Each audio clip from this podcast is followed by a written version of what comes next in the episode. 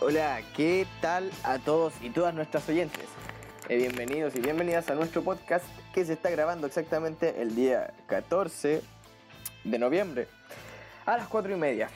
Eh, y bueno, ya sin parlotear más eh, y sin oscilar más en la introducción, que la verdad personalmente quiero que esto, la introducción sea mucho más corta de lo que solía ser para alcanzar a hablar de lo que nos interesa, como todos saben, nuestro deporte rey favorito, el fútbol.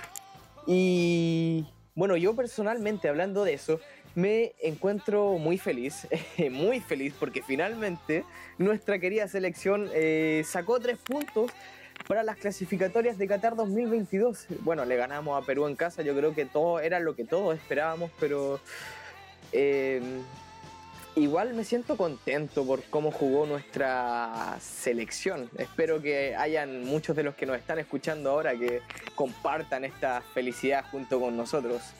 ¿Cómo están chicos ustedes? Emilio, Pancho, Nico. Todo bien, todo bien. Me alegra mucho también el resultado de Chile, muy importante. ¿Todo bien? ¿Todo correcto? ¿Yo que me alegro? Perfectamente, todo bien, todo correcto, yo que me alegro. Así que nada, contento y listo para este nuevo podcast, el nuevo episodio. Claro, como nos extrañamos, la semana pasada no grabamos, estábamos llenos de exámenes. Y tú, Nico, ¿cómo estáis, hermano? Tanto tiempo que no te escucho. ¿Me echaste de menos, weón? Extrañaba pelear contigo, hermanito. Ah, sí, yo sé que me echáis de menos, weón. Bien, bien, estoy acá tranquilo en mi casita, feliz, contento. Hoy día la marraqueta estuvo más crujiente. Eh, Feliz por el triunfo de Chile, por la manera en que se jugó el primer tiempo. Eh, esperamos que ese sea el planteamiento que, instale rueda en el equipo. No, no tanto el del segundo tiempo, aunque sabemos que Perú igual era un rival muy complicado y lo importante al final era llevarse los tres puntos, que esto sea un comienzo de un, largo camino, un camino muy, muy difícil, pero que juntos lleguemos a Qatar, lleguemos al Mundial, que es lo que en realidad todos queremos. Y Pancho, ¿tú compartes la misma felicidad que nosotros tres tenemos? Obviamente, obviamente estamos súper felices aquí, esperando que empiece el, nuevo podcast. Estuve con un dolor de guata todo el partido, no, voy a mentir tampoco. Pero una vez terminó, la felicidad rebosando, así que vamos con un nuevo podcast.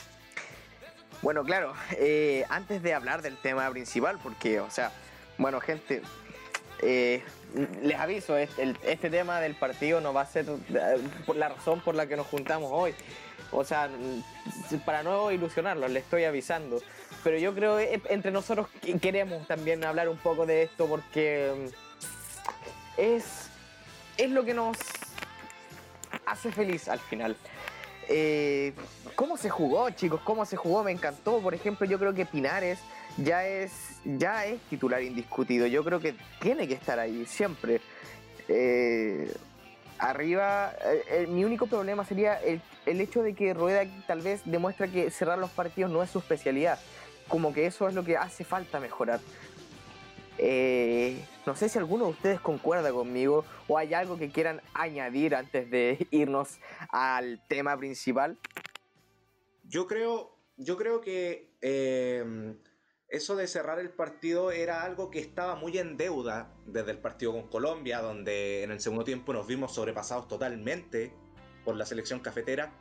Pero lo de ayer me gustó porque en el fondo no vi una defensa nerviosa, no vi una defensa desesperada en reventar balones. No, vi que Chile supo al final defender el, resultado el segundo tiempo, no pasó tantas complicaciones y eso va también con la la vuelta de, Claudio Bravo, un arquero que tiene una experiencia de sobra en partidos de clasificatoria, capitán indiscutido de las selecciones más de 3-4 clasificatorias, y que le entrega otro plus a la selección, a la defensa, es quien ordena atrás, eh, grita todo el partido, tiene eh, la, el liderazgo que necesitaba que necesita esa defensa, un liderazgo que quizás no vimos en los primeros dos partidos, está claro, o sea, Cortés tuvo más liderazgo que Arias pero Bravo es, es otra cosa, es una, experiencia y un oficio que tiene que eh, otro en este país no, lo tiene hasta el momento. Entonces, sí, me gustó Chile el primer tiempo, adelante jugó fantástico Mora, Meneses, Orellana, el segundo tiempo quizás no supimos aguantar el balón en delantera y ahí los muchachos tienen que ir agarrando experiencia en los partidos de clasificatorias. También tenemos que entender que era su debut. Pero en general me parece un buen resultado, tres puntos importantísimos. Ahora tenemos que ir a Venezuela, que también son tres puntos que siempre ganamos, que no podemos dejar escapar. Así que, como dije antes, un largo camino, difícil, como dijo Vidal, vamos a sufrir harto, pero lo importante es que tenemos que saber sufrir, no cometer los mismos errores de las clasificatorias pasadas. Y bueno, Pancho, Emilio, algo que quieran aportar sobre el partido que se jugó ayer, antes de pasar al, perdonen la redundancia, tema principal. yo, yo en lo personal, eh, quedo súper conforme con el partido de Chile no porque sea eh, pesimista o, quiera irme a lo, a lo, ordinario, pero que encuentro que Chile jugó bien, un muy buen primer tiempo y el segundo, si bien se redujo el ataque, nos atacó mucho más Perú y nos tiramos un poco más para atrás, tampoco se planteó tan mal. Se vio mal porque Chile se tiró para atrás y tirarse para atrás de local eh, es feo, es feo. Pero bueno, una táctica que ha gustado a Segundo Rueda, no le ha resultado, le resultó contra Perú, más que nada porque está bravo al arco. Bravo formidable, formidable, impresionante. La edad que tiene y sigue ahí dando, quedando. ¿Y para qué hablar de Arturo? Arturo es una máquina. Es una máquina que ojalá no dure hasta, hasta Qatar y que juegue Qatar. Y obviamente si vamos a Qatar que juegue y. Porque con él, con él uno se ilusiona mucho. Y por último, felicitar a Pulgar, partido que se hizo después de, de, viajar lo que viajó, de pasar por lo que pasó, 45 minutos brutales de Pulgar, que se nota un poco por la posición que tiene. Y, y bueno, Jan Menezes, Jan Menezes que eh, a mí me sorprendió, a mí me sorprendió, tremendo Menezes, invente Meneses, invente. Menesi, Menesi. Eh, Sí, no, yo agregar también, aprovechando que Menezes me gustó mucho, fue incluso ah, cuando estábamos empezando la conversación, cuando antes de empezar con la grabación, estábamos comentándolo un poco y Menezes me, encantó, me gustó mucho su... que le metía mucho, le metía mucho arriba, nos daba otro, otro, te cumplía otro rol, muy distinto a lo que dio Vargas los primeros, la primera doble fecha. Y también lo de Jan Poseyur, que eh, no se nota no se nota que por o sea las razones por las que es el mejor lateral izquierdo actual de Chile. Eh, está claro el físico no lo pierde la velocidad tampoco y, te da experiencia te da mucha experiencia al igual que Claudio Bravo. No te gritaba chapa chapa como como el no te gritaba chapa como el como Arias va perdón como Brian Cortés pero te da toda la personalidad del mundo aparte un tapadón tú un tapadón un tapadón de, de Bravo impresionante. Y también, obviamente, recargar lo de Vidal. No podemos estar jugando sin Vidal. Incluso, eh, no, es por, no es por decir que Alexis Sánchez no, está al mismo nivel de Vidal, pero Alexis Sánchez no se, se, de alguna forma se supo suplir eh, su ausencia. Pero muy, es muy difícil suplir a Vidal. Es muy difícil. Así que siempre Vidal en mi equipo, siempre. Y Alexis, obviamente, eh, me gustó también que lo hayan metido que no, que no haya jugado por el tema de que venía mal de Inter, ahí problemas físicos. Prefiero que me lo guarden porque Alexis Sánchez y Vidal tienen que estar sí o sí. Quería acotar otra cosita, Carlos. Quería acotar la última cosita. Tenemos que también entender de que estas son las eliminatorias más difíciles del mundo. O sea, Perú tiene un equipo no fantástico, pero sí que te puede hacer la vida muy difícil. Te puede, tiene jugadores extraordinarios como el mismo Carrillo, Edison Flores, Ruidía, que son rapidísimos. Entonces, sabíamos que en un momento Perú nos iba a complicar e íbamos a perder un poco el balón en el medio. Porque Perú además tiene un buen toque, tiene un juego ya que se conocen hace muchos años con Gareca. Y este no va a ser el primer partido en que vamos a sufrir eso. Hay otras selecciones que también juegan similar o que tienen más velocidad, más explosión, como Ecuador, Paraguay, que van a ser rivales directos de la selección chilena. Pero lo importante es que Además, recuperamos dos piezas fundamentales que, a pesar de que ya estén un poco más viejos, más lentos, eh, lamentablemente no tenemos otros que tengan el mismo nivel o, tengan el mismo oficio en clasificatoria, en partidos oficiales, como Jan Bosellur, Mauricio Isla por las bandas. O sea, ayer Carrillo, Flores, eh, Advíncula, Trauco no pudieron hacer la asociación que hacen siempre por las bandas en Perú. Y eso se notó claramente en el primer tiempo, donde Perú prácticamente ni se vio. Y Gareca lo dijo, nuestro esquema se vio totalmente aplastado por la, selección chilena en el primer tiempo. Entonces eso es algo también que hay que rescatar, hay que rescatar, hay que dejar de criticar tanto que Bosellur está viejo, que en la uno rinde, la selección es otra cosa, la selección es una cosa totalmente distinta y siempre han rendido, van a rendir, seguirán rindiendo hasta cuando ya no den más. Por suerte esas bocas chaqueteras y amarillas se han ido callando con el paso de estas la doble fecha anterior y el partido de hoy día, porque la verdad se nota que Rueda ha hecho un buen trabajo.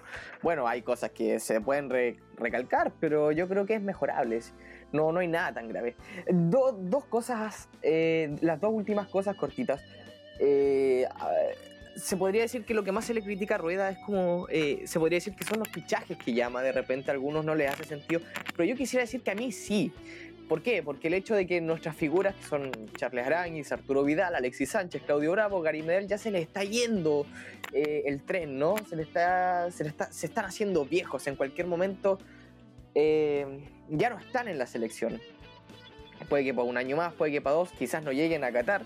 Entonces, este, el técnico está buscando alternativas para, para tener una selección firme en un futuro sin nuestras figuras.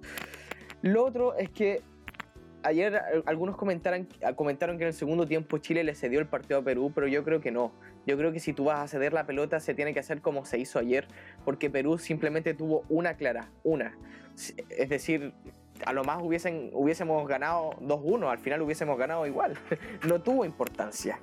Eh, bueno, pero no alargar más esto, de lo que vamos a hablar hoy día es del VAR, de su importancia de si le quita esencia al fútbol, nuestra intención es generar debate. Bueno, claro, si es que no estamos de acuerdo en algunas cosas, o puede que sí, no se sabe. Eh, nos surgió esto, visto el partido de Chile contra Uruguay, que en definitiva quedamos traumados, como esto, estos como, son como los síntomas de ese partido. Eh, yo quisiera ir dando mi opinión, opinión al paso de, este, de esta conversación, de este conversatorio. Eh, voy a partir preguntando, preguntándote a ti, Emilio, ¿tú crees que el VAR elimina la esencia del fútbol? ¿Estás de acuerdo con que esté implementado? ¿Preferirías ver partidos con VAR o sin VAR? Eh, respóndeme tú, por favor, hermanito. Sí, sí, A ver, eh, yo siento que el VAR mejora de alguna forma el, el fútbol. ¿Por qué razón? Porque se hace un poco más de justicia. Al final el fútbol no es un deporte, ningún deporte en realidad es justo. No gana el que juega mejor, nunca, no va, no va a pasar eso. Aquí gana el que mete goles. Pero siento que eh, el VAR de alguna forma elimina esta, este, estas eh, simulaciones, estos errores que a veces pasaban. Pero ahí hay que poner un, eh, un asterisco. Porque el tema es qué tan bien se está efectuando el VAR. Yo siento que la idea de de tener el VAR en el fútbol es muy buena y siento que tiene que estar. El tema es eh, cómo, se, cómo se ejecuta, eh, los tiempos que se demoran, en qué momento llamas el, a, o sea, en qué momento tienes que ir a revisarlo, en qué momento no. Incluso lo que pasó en el partido de Argentina, que hubo una falta, al final era falta, era falta, porque fue como un planchazo, ¿no? si mal no recuerdo.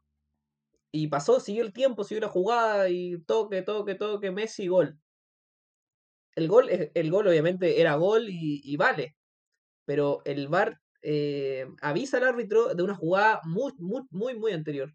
Entonces, ese tiempo, ese tiempo, al final, eh, son, eh, son dudas que me surgen, que al final, ¿en qué momento estamos haciendo una buena ejecución del VAR? Yo siento que no la, yo siento que mejora la esencia del fútbol, lo hace más justo, entre comillas, arregla todos estos errores, pero el tema es que se haga de buena forma. Eso es lo que creo yo. Eh, mi opinión va muy, muy tomada de la mano contigo, Emilio. Yo, aunque voy discrepando un poco en, cierto punto, pero un punto pequeño. Eh, diría que esa es la idea, esa es la idea, discrepemos. Eh, peleemos, saquémonos la chucha. Sí, sí. no, pero lo. pero Carlos. las cosas como son, las cosas como Los códigos, por favor, los códigos.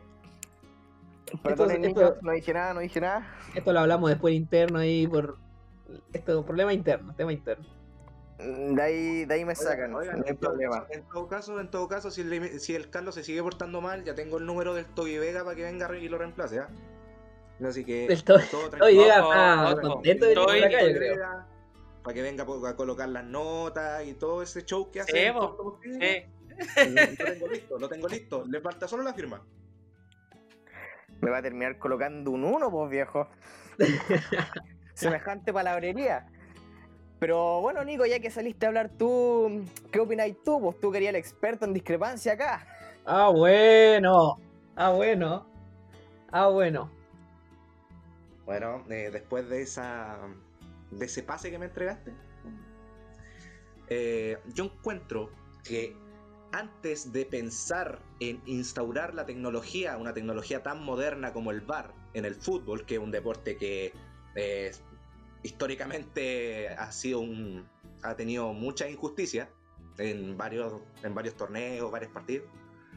Tenemos que unificar y ver el criterio que tienen los árbitros como han dicho muchos entrenadores, muchos jugadores, hay que unificar el criterio. Porque ahora ya no sabemos ni qué se está cobrando. Muchas veces.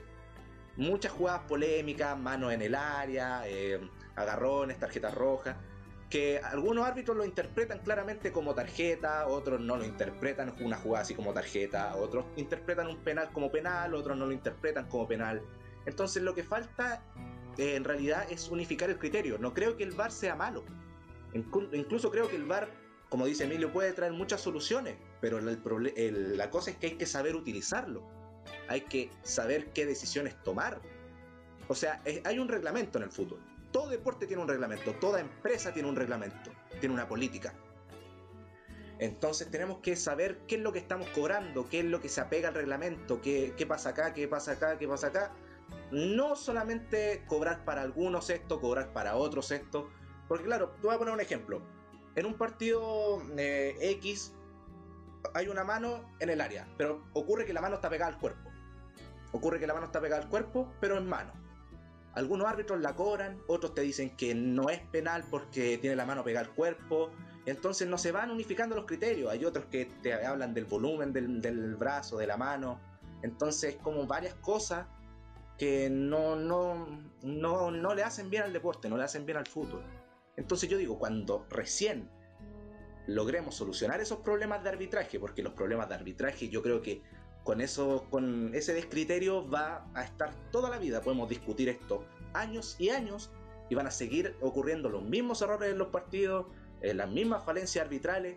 Entonces, mientras no arreglen eso, yo pienso que el VAR eh, no es tan efectivo.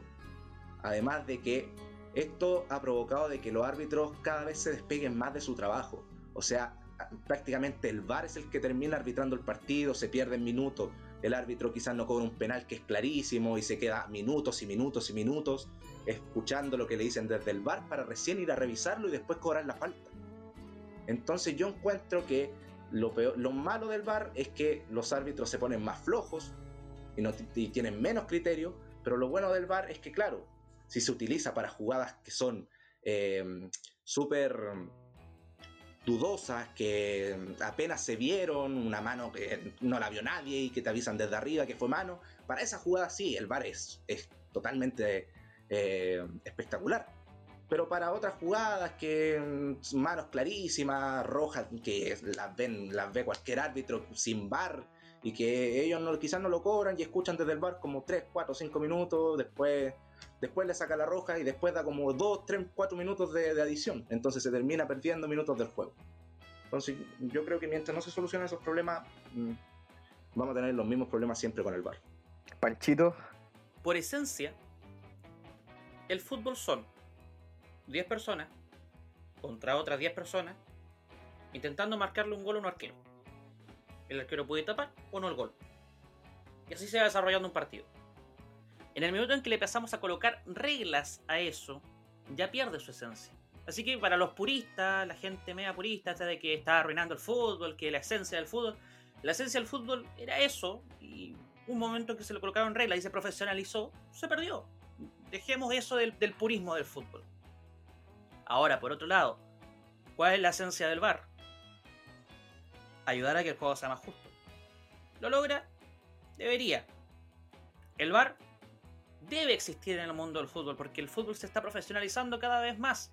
A pesar de que digamos que ya es un deporte profesional, hay muchas cosas amateur dentro del mundo del fútbol.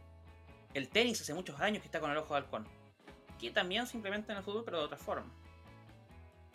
Los deportes tienen un sistema de mm, tecnología con el cual ver cosas que obviamente los árbitros no pueden. El problema es cómo se implementa. Y eso se está haciendo mal dentro del mundo del fútbol. ¿Por qué? Porque los dueños de eh, Conmebol, FIFA, la UEFA, incluso la UEFA, son gente muy corrupta. El problema no es el aparato, sino la gente que maneja el aparato.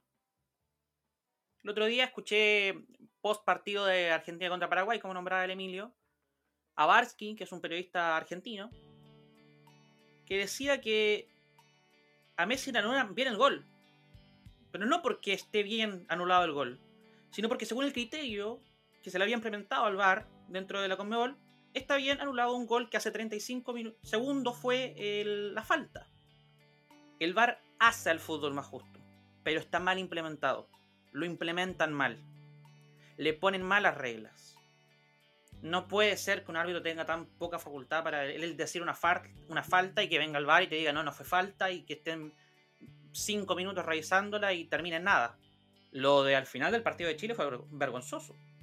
Vergonzoso, no tenía ningún sentido. Quedan 25 segundos partido. Entonces hay que mejorar cosas. Pero el VAR, el VAR tiene que estar en el mundo del fútbol. Lo hace más justo y hace que haya menos errores.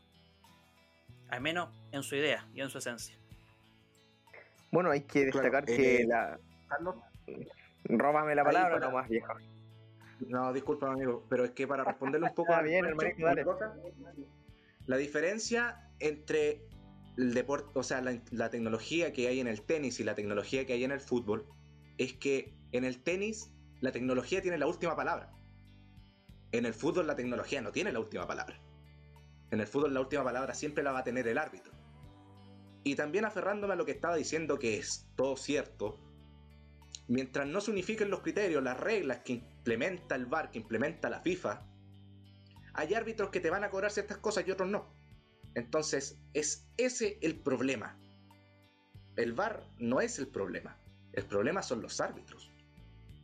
Quizás el árbitro, el brasileño, o el brasileño me parece que está arbitrando la Argentina-Paraguay, anuló ese gol de Messi, pero quizás otro árbitro no te lo anulaba. Quizás un árbitro chileno, un uruguayo, no, no, no, lo, no lo anulaba. O si hubiesen habido otro árbitro en el bar, tampoco lo hubiesen revisado. Eh, porque hubiesen tomado el criterio de que, claro, habían pasado muchos segundos antes desde que de la, entre la falta y el gol.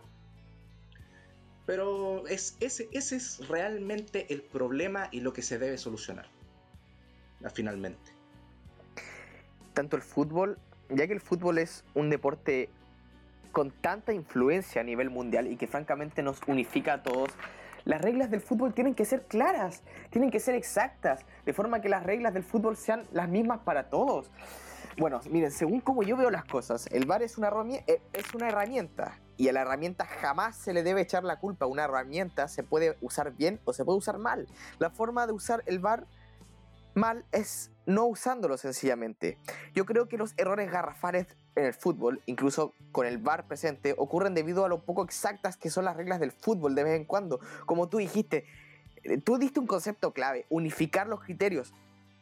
Porque eso de que la mano debe estar en una posición no natural puede seguir prestándose a libres interpretaciones por parte del árbitro. Es decir, todos nos damos cuenta o nos podemos dar cuenta de que es mano.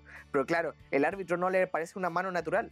Lo que significa que para mí el que más juega el partido es el árbitro en vez de los jugadores.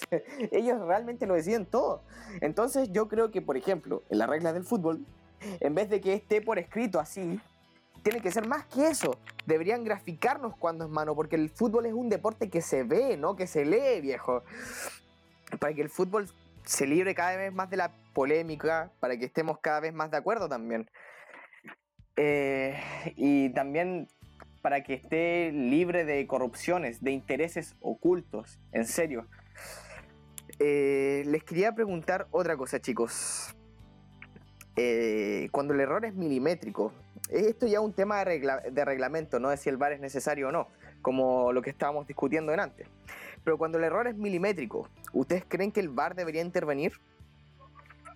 Partimos por ti, querido amigo Pancho. Yo creo que sí. Sobre todo porque los errores milimétricos donde menos se sabe es que el ojo del árbitro funcionó bien o no. Es imposible echarle la culpa a un árbitro porque medio pie estuvo adelantado. Pero imposible. Porque esto va pasa muy rápido. En esas acciones el VAR tiene que intervenir. Si es. eh, Si, se puede prestar interpretación, eso obviamente tiene que intervenir. Si el árbitro se equivocó, tiene que intervenir. Eh, Son los momentos claves esos de errores milimétricos. Emilio. Yo también pienso lo mismo. Creo que en los milimétricos es donde el VAR es donde tiene que cumplir un rol más importante. Porque no me va, no me, no me pidan, no me vaya a pedir el VAR en una jugada que tú al que tú como árbitro estás al frente de los dos jugadores. Y un corner, eh, por ejemplo. Empujón en el área, que tú estás al frente de él, lo estáis viendo, lo viste, puede haber sido penal o no. Pero una jugada que tú no, que tú sabes la que si es falta o no y me tengan que pedir el VAR, cinco minutos perdidos por una jugada que al final capaz que ni siquiera termine en algo, esa jugada eh, al final es pérdida de tiempo.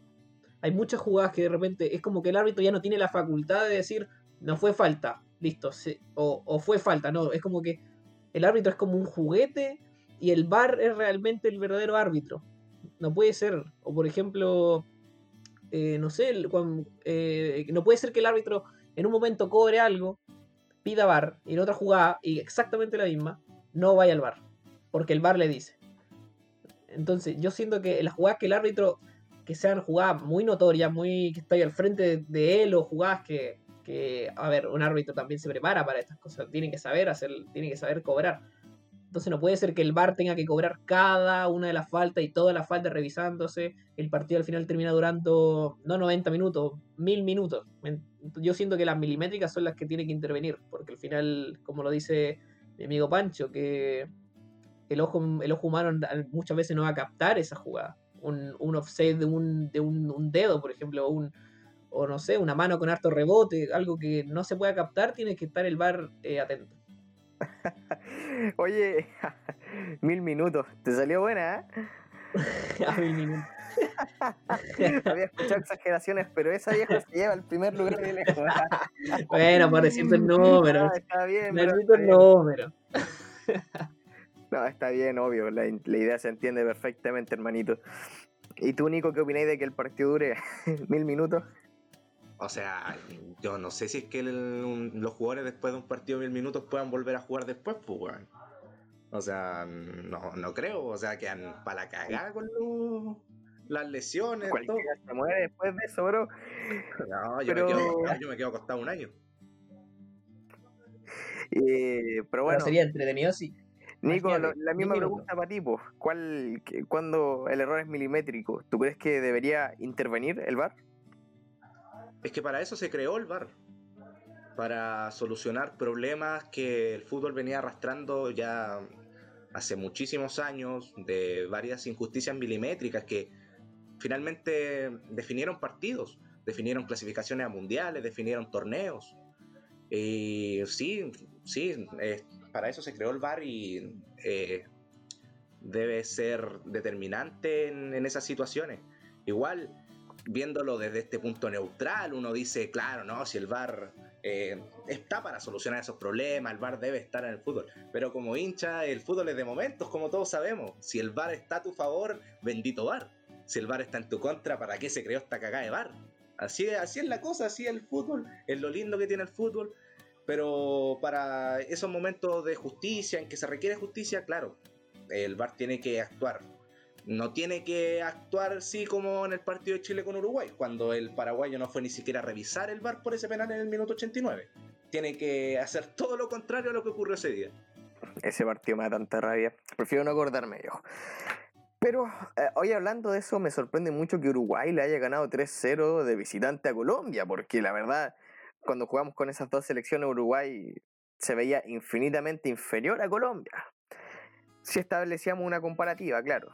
Si al final eh, fueron distintos ahí- partidos. Ahí, ahí ocurre lo mismo que ocurre con la selección chilena, Carlos. Es lo mismo. O sea, cuando tienes una mezcla de experiencia y juventud, el equipo va a andar bien.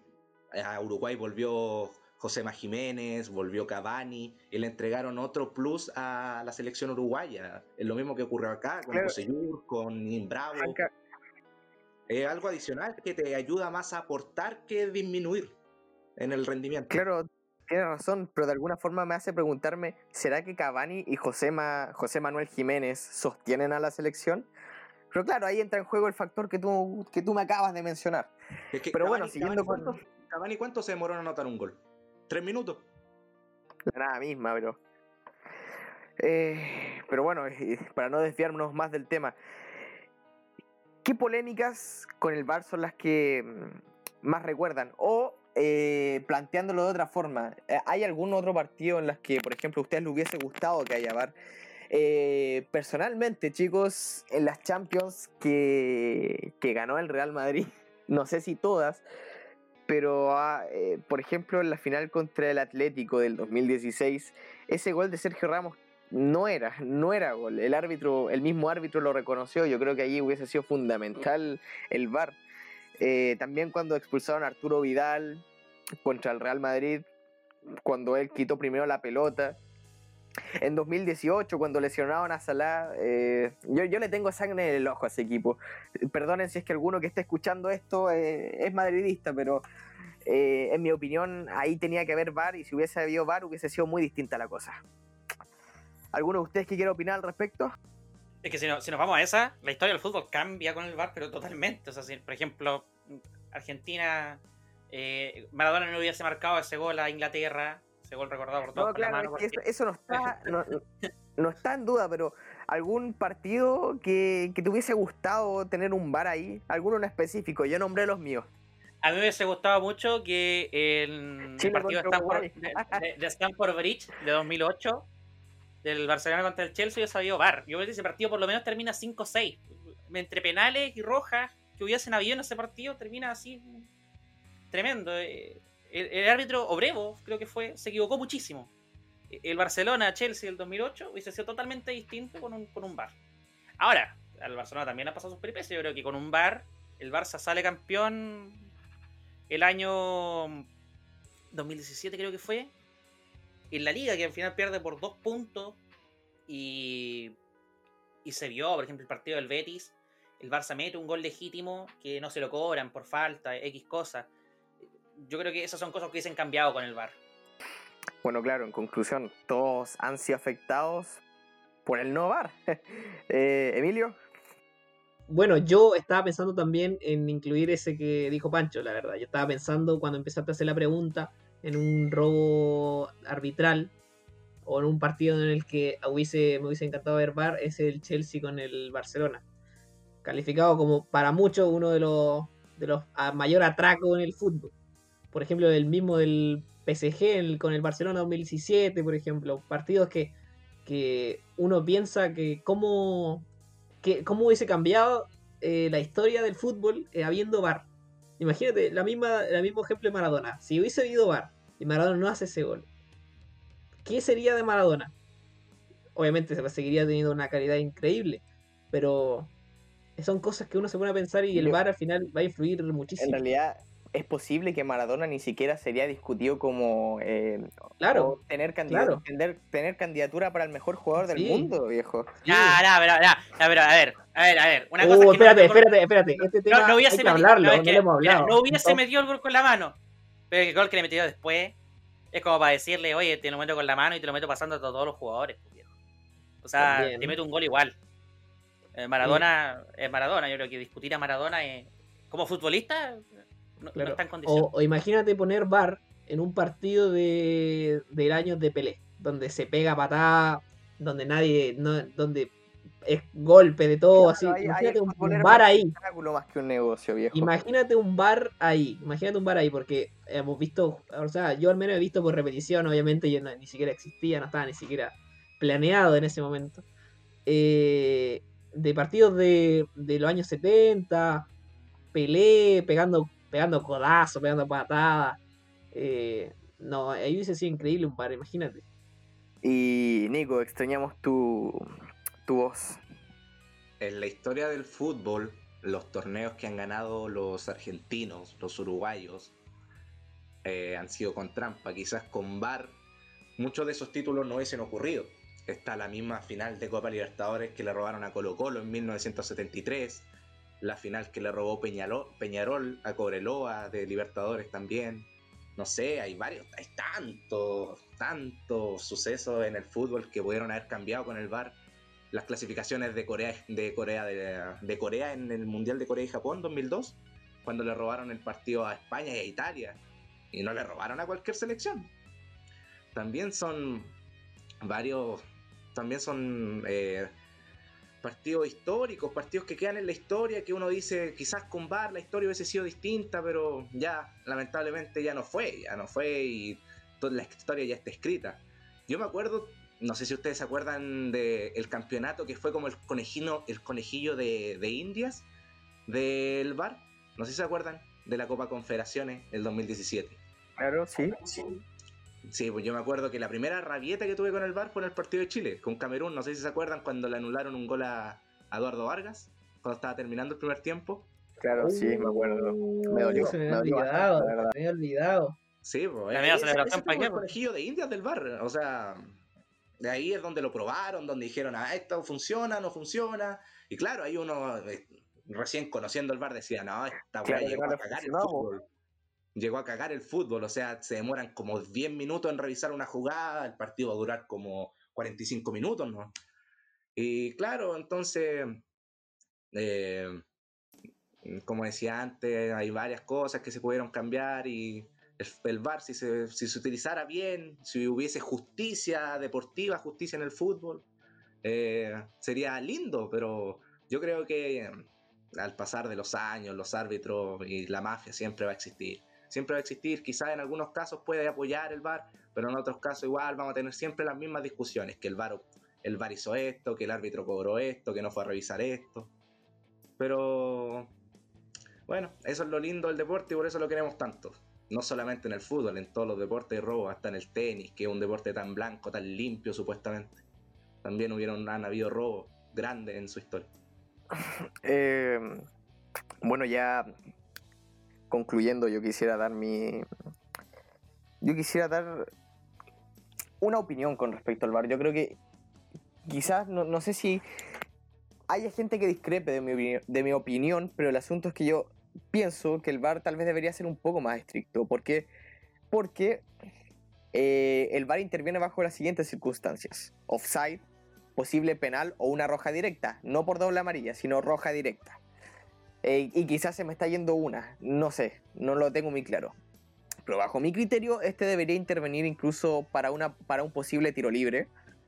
Eh, bueno, claro, pasado la mitad de cancha. Y en las expulsiones por doble amarilla. Es decir, en todo lo que pueda marcar una enorme diferencia, ya sea un jugador menos o en una oportunidad directa para marcar un gol. Eh, claro, capaz tengamos que bancarnos un poco más eso de, de estar harto rato revisando una jugada. Pero el asunto es que, como dijo Pancho, el fútbol ya no es simplemente espectáculo, ya no es diversión, eh, es algo más, ¿cierto? Forma parte de nuestra cultura y mm, un robo eh, a, nivel futbolístico yo lo considero ya un robo grande. Entonces hay que evitar esa circunstancia a todo costo, viejo. Eh, y también irme despidiendo de, de la audiencia. Yo en, ese punto, amigo, no estoy de acuerdo contigo. Disculpa. Ahora voy a discrepar. En lo de las faltas. A lo que vinimos. A lo que no, en, las faltas no estoy de acuerdo contigo, amigo, lamentablemente, pero es que imagínate el VAR interviniera en faltas. Aparte de retrasar el juego, haría lo que antes, eh, lo que antes dije, o sea, los árbitros, hay árbitros que realmente están abusando del bar. O sea, ni siquiera arbitran los partidos. O cobran los gritos, o no tienen ningún otro tipo de criterio. O esperan de que el bar le dé las órdenes solamente para cobrar un presunto penal, o una roja, o una cosa que fácilmente antes de que se implementara el bar, un árbitro con una participación buena hubiese visto. Entonces imagínate si implementara la falta. El árbitro no estaría ahí porque el bar le, él le comunicaría todo el rato de que están revisando unas posibles faltas, un posible penal. Entonces, para eso mejor sacamos los árbitros y que arbitre el VAR solamente. Bueno, claro, es que sería como un paso para que la tecnología vaya reemplazando al VAR y domine el partido, como por ejemplo en, en el tenis, ¿cierto? Tuviste el ejemplo del tenis, ¿o no, Nico? Sí, pero es que son dos cosas distintas. Son dos cosas distintas, dos juegos totalmente diferentes. O sea, en el ojo de halcón lo que lo único que interfiere es en si la pelota tocó dentro tocó fuera. En el VAR, el VAR interviene en muchas otras cosas. Muchas cosas que, como estábamos discutiendo antes, quizás son muy al límite, son mínimas.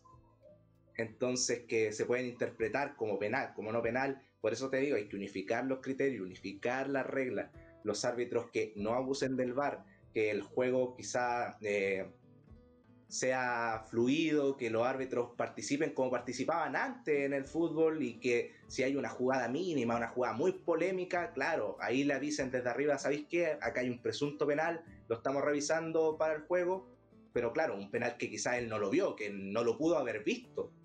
Pero ya cuando son penales que son claros, que uno los ve cuando está arbitrando y no los cobra porque espera que le avisen del VAR solamente, no, pues eso no, eso, eso yo creo que ya es otra cosa, otra cosa que no se debería realizar. Eh, y para ir cerrando, Pancho, Emilio, ¿cómo cerrarían este, esta discrepancia entre mi estimado amigo y yo?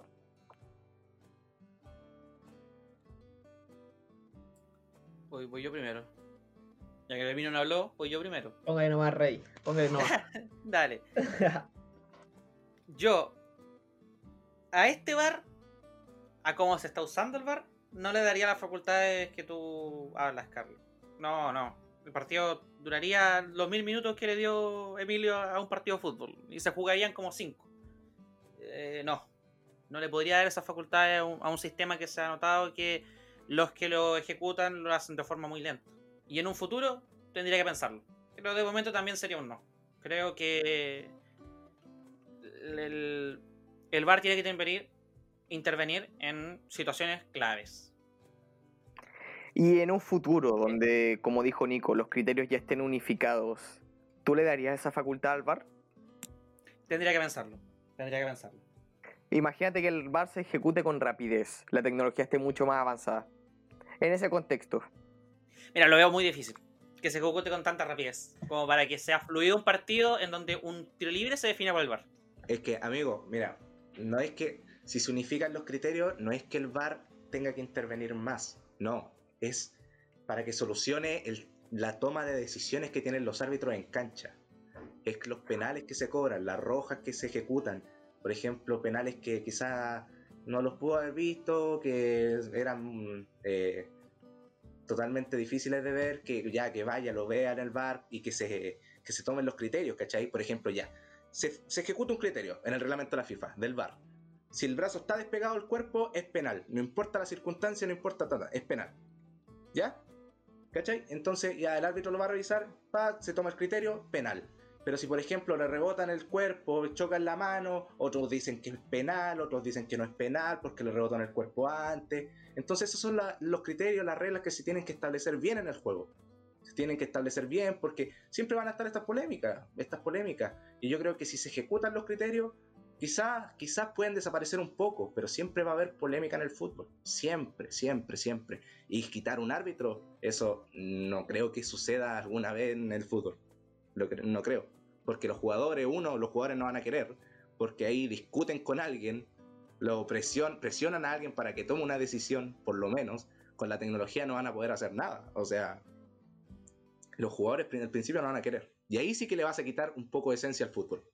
Mm, eh, como yo veía la situación en un futuro donde la tecnología terminara reemplazando al árbitro, no me refería a que el árbitro desaparezca, sino que como tú dices, el árbitro ahora toma la última palabra, pero como la tecnología es mucho más avanzada que una visión de árbitro, sería la tecnología la que toma la última palabra y le informa al árbitro. Yo lo vería ¿y- así, por y, lo menos, y qué autori- ¿Y qué autoridad tendría el árbitro entonces? lo que vio. Pero más allá de lo que vio, yo diría que... Daría, lo mismo lo que ve, pues si al final la tecnología terminaría cobrando. Daría lo mismo. pero por ejemplo, en algo que el árbitro no vio. O sea, es que, a ver, ay, creo que me estoy explicando muy mal, viejo. Eh, una falta, una falta normal, ¿cierto? Ya yo creo que ahí eh, la última palabra la, la podría tomar el árbitro, pero en cosas como penales, eh, tiros libres, y amarillas o rojas, tal vez la última palabra la tenga el, el VAR. No, no, amigo, no estoy de acuerdo. No estoy de acuerdo contigo, lamentablemente. ¿Y tú, Emilio? Yo la verdad estoy un poco entre los dos, entre los dos, porque me decanto por el tema de que el VAR no tenga que cobrar toda la falta, siendo que el árbitro al final tiene que ser el import- la importancia. Pero en las jugadas de claves, en esta jugada donde el árbitro no va a captarlo muy bien, donde, donde puede entrar en duda, donde puede entrar en duda. claro, se tendría que hacer como una división en toma de decisiones, pues. Sí, claro, porque hay jugadas que obviamente nadie va a poder ver porque son milimétricas o por ejemplo, no sé, pongamos un ejemplo así muy rebuscado, que un jugador pase por justo el frente del árbitro y no se vea la jugada. Pongamos ese caso, por ejemplo. El árbitro no tiene cómo cobrar, entonces ahí necesita esa tecnología. Pero, claro. Pero si la claro, tecnología sea grande, Amigo, la tecnología la necesita, la necesita, eso Claro, estamos todos, sí. claro. Pero también el fútbol necesita del criterio del árbitro. O sea, sí, eso, eso. imagínate, imagínate, ahora no sé la pregunta. ¿Qué hace un árbitro en cancha si la tecnología toma las decisiones? Compáralo Ah, con que no esté un árbitro en cancha. Sería lo mismo. Sería lo Sí, mismo. Es lo mismo, por la eso. importancia es que esté el árbitro en cancha y él tome la, decisi- la decisión final, pero que tenga el apoyo del VAR y que las reglas estén establecidas en el juego, que estén claras Eso es, para todos eso es, eso. por igual. Sí, eso es lo que yo pienso también. Pienso que el VAR tiene que estar, pero no, no tiene que ser el protagonista. No puede ser el VAR, no puede cobrar a menos, a menos, por ejemplo, que la tecnología avance y, y no sé, que en las cámaras del VAR se muestre la jugada instantánea, así, todo muy rápido y que el fútbol no, y no hayan estos parones y llegase a hacer ese, ese, eso, esa tecnología que aún yo creo que le falta mucho porque estamos recién empezando en el Claro, VAR es cierto. ahí, en ese sentido, podría, podría pensarme en, en que el VAR tenga un poco más de protagonismo, pero siempre el árbitro tiene que ser el que tome la última decisión. Claro. Siempre, O siempre. sea, yo lo veo en un futuro donde todo sea muy Claro. avanzado, la verdad. sí. No, si yo te entiendo tu punto de vista. En realidad estaba un poco, estaba de acuerdo. El tema es eh, cuándo se va a dar. Es Mi punto de vista está como muy. es como muy estricto. muy futurista. Ah, soy. Me gustaría simplemente quiero justicia, viejo. Sí, Por yo favor. lo queremos. Lo queremos. Pero bueno, se nos. se- la verdad, se nos acabó el recreo, chicos. Así que. eh, No, bastante. eh, además de esta. Aparte de esta acalorada discusión, ¿hay algo que quieran dedicarles a nuestros oyentes? ¿Algún Sí, yo mensaje quiero- de despedida, chicos? Yo, yo un, un- un asunto cortito, quiero hablarlo, dejarlo claro en, en- en este final de podcast. Hablando de cosas vergonzosas. Vergonzoso lo que pasó en segunda división profesional. Lo que la NFP le hizo a Deportes Cauquenes no se hace. Sí, no se hace. No se hace y no se No hace. se hace. Y lo digo yo, que soy un cauquenino, eso no se hace. No se hace. No se hace. Cauquenes viajó lamentablemente porque lo obligaron siete jugadores, si no le, le tiraban una multa terrible para que a una hora y media del partido le cancelaran el partido. No. Sí, Que esas increíble. cosas no sigan pasando a equipos chicos, porque con equipos grandes es distinto el, el juego. Así que ese es mi último mensaje. Lo Imagínate que estaban buscando con- acá, pues casi, casi me llevan a mí. pues. Casi me Claro. llevan a mí con mis amigos acá a jugar. Lo mismo ocurrió con el Colo Colo Antofagasta. Lo mismo. Claro, Le faltó el respeto a Antofagasta por ser un equipo de región, quizás nunca lo vamos a ver, pero se le faltó el respeto cuando Colo Colo no se presentó a jugar. Quizás fue un error de la NFP, por no echarle la culpa a Colo Colo tampoco. Quizás fue un error del Ministerio de Salud, vaya a saber uno, pero fue una falta de respeto porque al final Claro. ellos terminan pagando viajes, terminan pagando eh, algún hotel para poder hospedarse y nadie les devuelve esa plata, nadie les devuelve esa plata y a esos clubes tampoco les sobra el dinero. Cauquenes. Cauquenes tenía siete jugadores para presentarse, eh, ni se presentaron igual, ni un aplauso para Independiente Cauquenes.